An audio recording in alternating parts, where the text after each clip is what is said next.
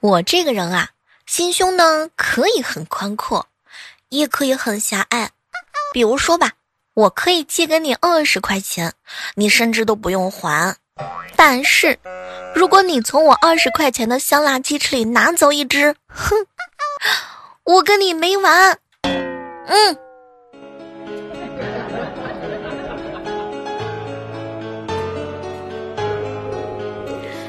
嗨，各位亲爱的小伙伴，这里是由喜马拉雅电台出品的糗事播报。早上的时候啊，看到好朋友啊，船长哥哥一脸的不开心，就问他发生了什么事儿。小妹儿啊，年会上我女朋友跟她男同事两个人亲密的演绎了一首动人的情歌，博得全场喝彩啊。散场之后，他问我去哪儿吃夜宵，我说前面拐角那家吧，他家的酸菜鱼不错，尤其是那个酸菜呀，酸的特别有味道。船长哥哥，我怀疑你们在向我撒狗粮。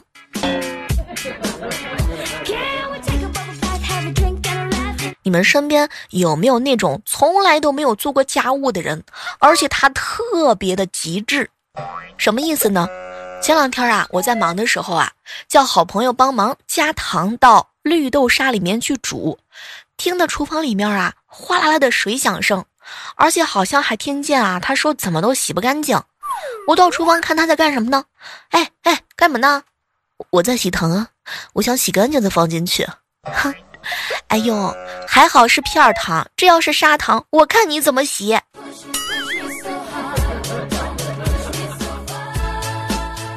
昨天上街的时候啊，遇到了老同学，哼，我躲着他走了几步，可没成想啊，他竟然从后面追上来。哎，老同学，老同学，到年底了，正找你呢。哎，有两年没见了吧？是不是？嗯，你有什么事儿吗？哼，这不去年没见着你，给你拜个晚年，祝你晚年幸福吗？天哪，这个浪笑，哼！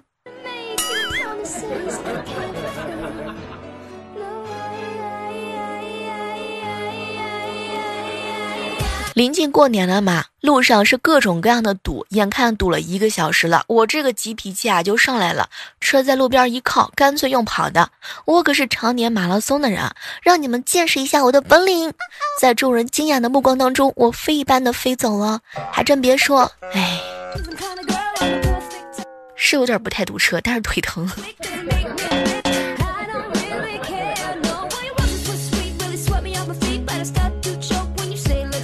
前段时间喝酒啊，静悄悄的回来，躺在客厅里睡觉，一会儿喝多嘛，像猪一样打了呼噜。小侄女啊，被呼噜声吵醒之后，头戴毛巾，右手持玩具剑，左手提着风铃，叮叮当当的对着我就喊：“急急如律令，哪来的猪妖？快快退出我姑姑的身体！我打！”不。哎呦我去，活生生的疼醒了！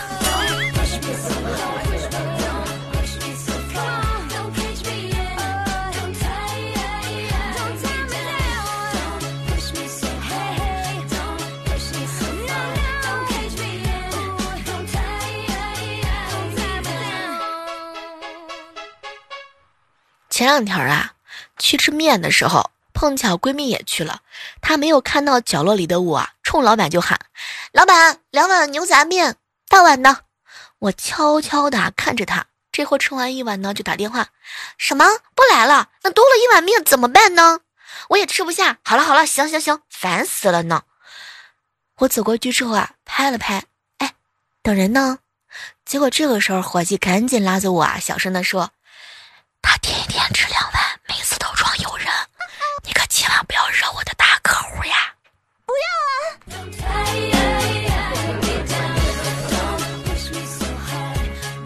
前两天啊，去一朋友家拜年，聊天的时候，我哥啊想抽烟，发现没有火，结果呢，这个小女孩呢就屁颠屁颠的拿了个打火机啊，给我哥点上啊。我哥呢一脸的骄傲，看看看，你看吧，你家女儿就是呃这个贴心小棉袄。刚说完，这孩子啊就冲着厨房嚷嚷：“妈妈妈妈，你老公又抽烟了，还不快出来打他屁股！”想起来那段时间啊，我我哥我们一起去旅游，走进一家饭店的时候啊，给我来条鱼，不要切，整条蒸。啊，哥，你为什么不让不让切呢？哎呀，你傻呀！万一他们要按块算的话，我们不就被宰了吗？哼，厉害厉害，哥。不一会儿呢，鱼好了之后啊，我一看，勃然大怒：“你怎么连这个鱼鳞都没有刮？怎么吃嘛？”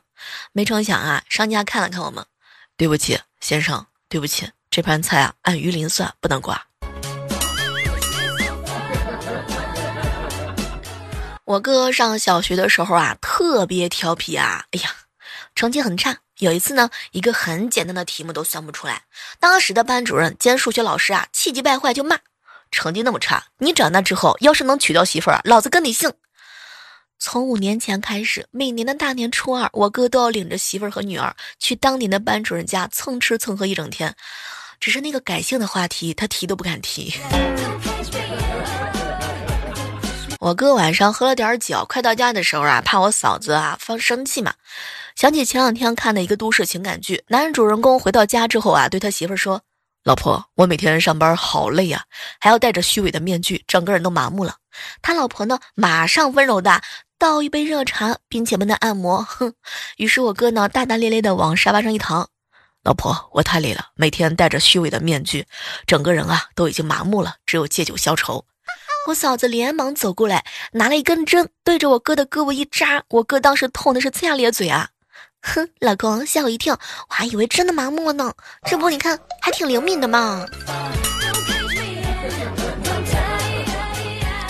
我们单位新来一个特别漂亮的妹子啊，干了几天，听说不干了，结果同事呢就找她聊天儿。哎，小美女，听说你不干了，单位好多男生都准备追你呢。哼，妹子听完之后一脸的怀疑，好多单位啊，总共不出仨男生，去掉俩结婚的，就不就你一个男生吗？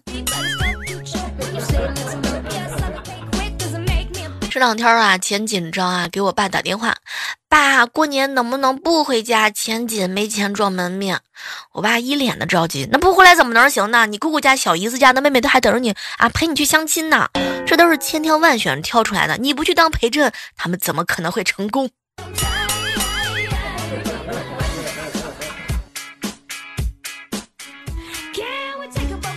中午啊，和霸道叔叔在一起吃饭，小妹儿啊。我一好哥们儿过几天结婚，昨天晚上给我打电话，哎哎，霸道可得多给我点份子钱啊！我这次结婚可为了你，可是操碎了心。当时我很好奇呀，又不是我结婚，他操什么心嘛？没成想我这哥们儿啊语重心长的说，为了让你这个大龄的单身狗脱单，这次我让媳妇儿找了十个伴娘，伴郎可就你一个。哎，小妹儿听到这儿的时候，我把刚刚拿出来的铁锤子又收了起来。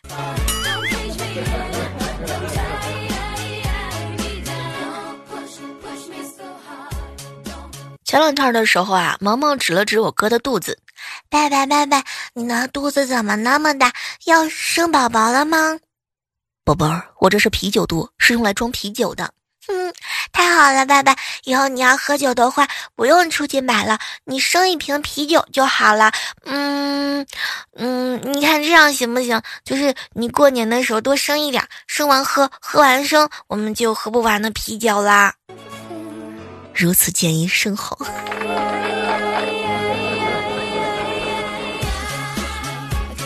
前两天啊，有一个姐姐有事情啊，让我帮她照看一下她儿子，就半天的时间。熊孩子五岁不到啊，她怕我管不住她儿子啊，就跟我说：“哎哎哎，你那个小猫阿姨啊，有点有点傻，你能不能帮妈妈保护她呀？”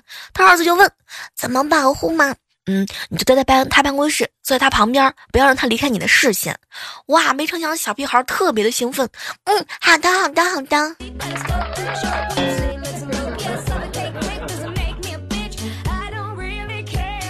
有没有那么一瞬间，你怀疑自己脑袋进水了？我闺蜜是个特别胖的女孩，家里开公司的。特别有钱，她已经相亲了几十次了，结果次次都被拒绝。这次相亲回来，又在家哭了起来。她妈妈就安慰她：“别哭了，别哭了，宝贝闺女啊，咱接着相，总能遇上贪财的。”哼，来来来，你们谁不想奋斗了？我给你们牵个线。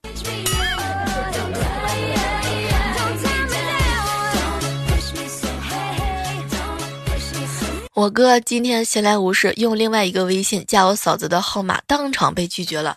高兴的时候，突然之间他的微信也冒出一个好友的邀请，上面写道：“你好，帅哥，刚才你加的那个号不方便，用这个号吧。”我哥冷笑着点了通过验证。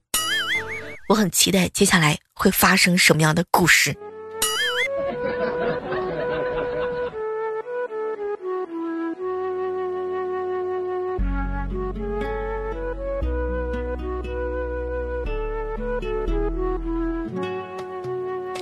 和我爸一块儿坐地铁，我在玩手机的时候啊，旁边一个熊孩子一巴掌把我的手机打掉了，然后他立即缩回到他妈妈的怀里头。他妈妈说：“嗯，他还是孩子不懂事儿。”说完了呢，也不帮我把手机捡起来道个歉什么的。我二话不说啊，捡起手机，然后对着小男孩的后脑勺呢一巴掌就扇过去。小男孩当时就哭了，他妈妈立马就急了，我直接缩回到我爸怀里。我爸来了一句：“他还是孩子不懂事儿。”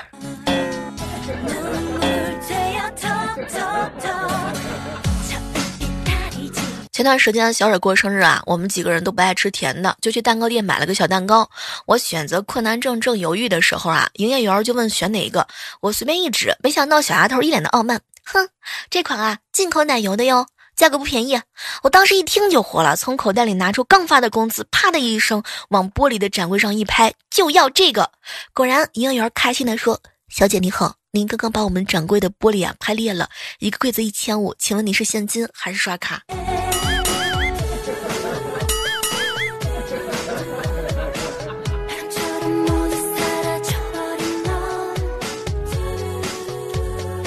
我一好哥们儿啊，娶老婆花了十二万的彩礼啊，在我们这边吧，已经算还挺多的了。所以他每次去他娘家的时候，都带三个充电宝，进屋就充电，充满了拔就回家。后来他就问我小妹儿啊，你说这个充电宝得需要多少次使用，这个电费才能达到几十万啊？说个真事儿啊，我一哥们儿在公司上班，工作环境比较艰苦。他呢有两件休闲的小西装外套，款式都是一样的，一般人根本分辨不出来差别。后来呢，他寻思着为了省钱啊，就轮流穿这两个外套作为上班专用，天天洗。这样子大概过了差不多两个月嘛。昨天呢，有个同事啊就问我，哎哎，小妹儿，你就问一下你的好哥们儿，他是不是就一件外套？好几个美女啊都在议论他。说他邋遢，一个外套穿两个月都没洗过，都流油了。天哪，这是跳进黄河也洗不清了呗？好心疼他。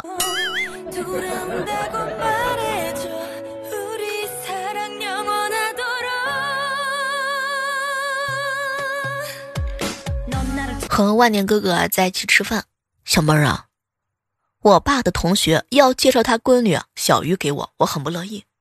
他小时候打人特别凶，但是我必须得敷衍一下呀，我就跟我好哥们说了，中途打电话来救场，可没想到啊，女大十八变，现在的小鱼又漂亮又温柔，我们两个人聊得很投机啊。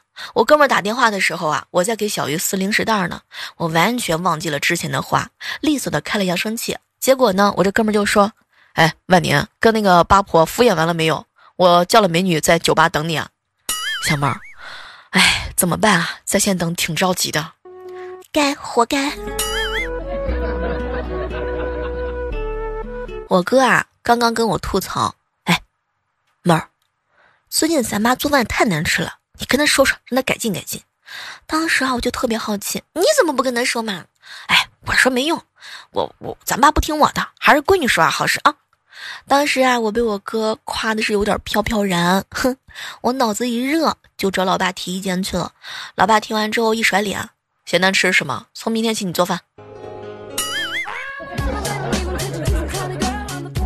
去闺蜜的公司玩，好多帅哥哥。遇到第一个的时候，闺蜜说：“小妹儿，这个甭想了，是个富二代。”遇到第二个，闺蜜又说：“哎呀，这个甭惦记，是个官二代。”遇到第三个的时候呢，闺蜜又一脸的无奈，哎，这个出身倒挺平凡，只是老婆厉害，全当黑带，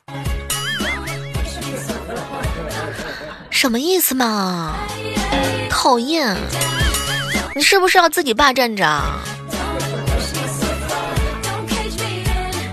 上个星期开始啊，表弟每天晚上提着不同的食材来我家，让我教他用微波炉热菜。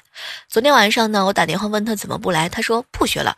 公司年会呢，三十个人出二十九台微波炉，我没抽到。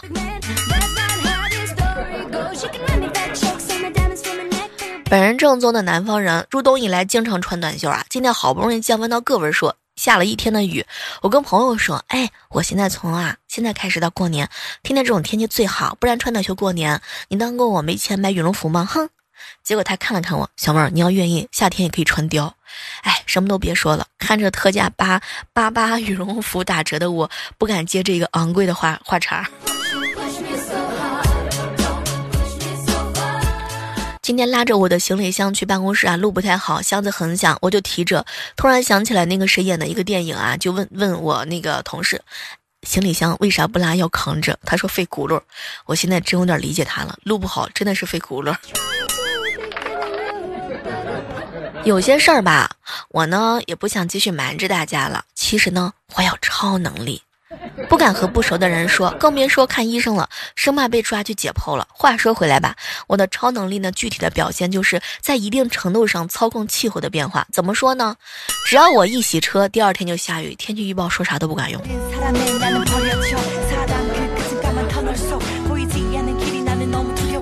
老王和老婆啊，结婚已经五五天了，现在都已经十点多了，他老婆还没回家，于是老王就打电话问老婆：“你是不是在加班呢？”他老婆那边迟疑了一下，然后说：“啊，老公，我都忘记和你结婚了，我回娘家了。”老王看着身边的岳父和岳母，陷入了沉思。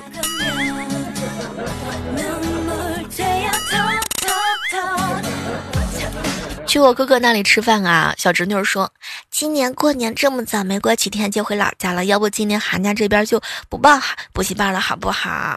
我嫂子就说：“那，行，好的，你收拾收拾，今晚连夜就回老家。”嗯，太好了，不过有点赶。对啊，你得赶回老家上明天的补习班，我已经在老家给你报了。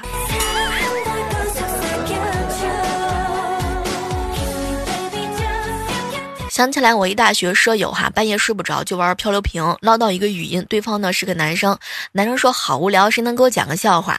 我那舍友呀也好心，犹豫了好久，感觉不能让这个男生寒心啊，就发了一句：“你长得好帅啊！”结果两个人对骂了一个晚上。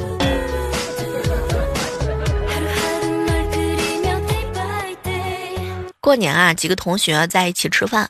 小猫儿，我女朋友体重九十斤，我一百七十斤。以前追她的时候，她那是标准的淑女，说话声音轻柔，走路都是小碎步，偶尔羞涩的笑一下，骑自行车都没有超过十迈啊，标准的软妹子。现在结婚之后才知道，黑带九段，一口气两桶水上六楼，骑摩托车狂飙一百二，揍我跟揍小鸡仔一样。哎，说多了都是泪呀。有媳妇儿就行了，扯那么多干嘛？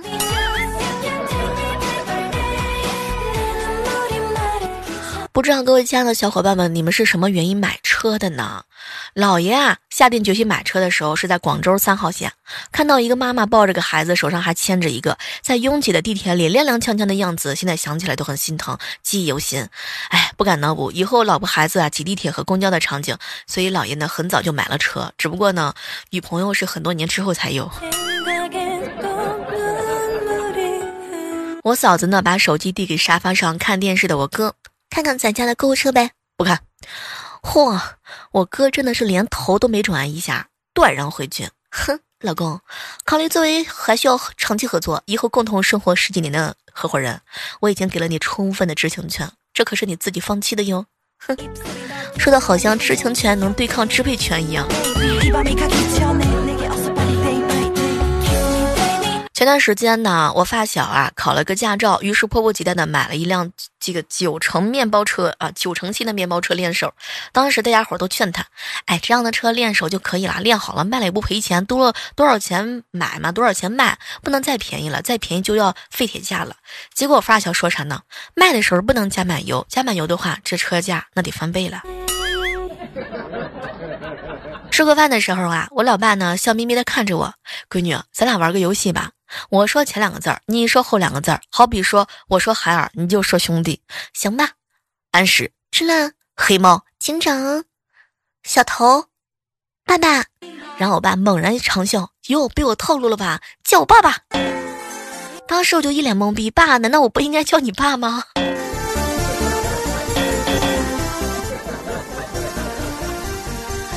上公交车的时候啊，一个大妈上车对着一个。坐在一对儿的年轻人说：“哈，小伙子，给让个座吧。”年轻人看了大妈一眼：“阿姨，您气色真好，您会跳广场舞吗？”大妈是神采飞扬啊！当然了，我可是领舞，我两个小时都不累。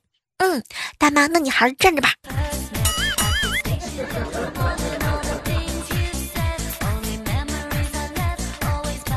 你们觉不觉得人生真的很奇怪？最痞的同学成了老师，最老实的同学成了痞子，最花心的学姐成了全职妈妈，最美好的初恋做了前台，最酷的小子做了老板，最酷的朋友在做建筑队里面干活啊！而我就厉害了，做着长方形固体瞬间移动工程师。好了，我们今天的糗事播报到这就和大家说再见了。那新年来了，小妹在这呢，祝大家新年大吉吧！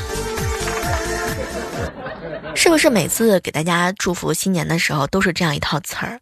哎呀，其实吧，内心当中呢有很多的话想跟大家讲，那就这样吧，祝大家呢数不完的幸福，嗯啊。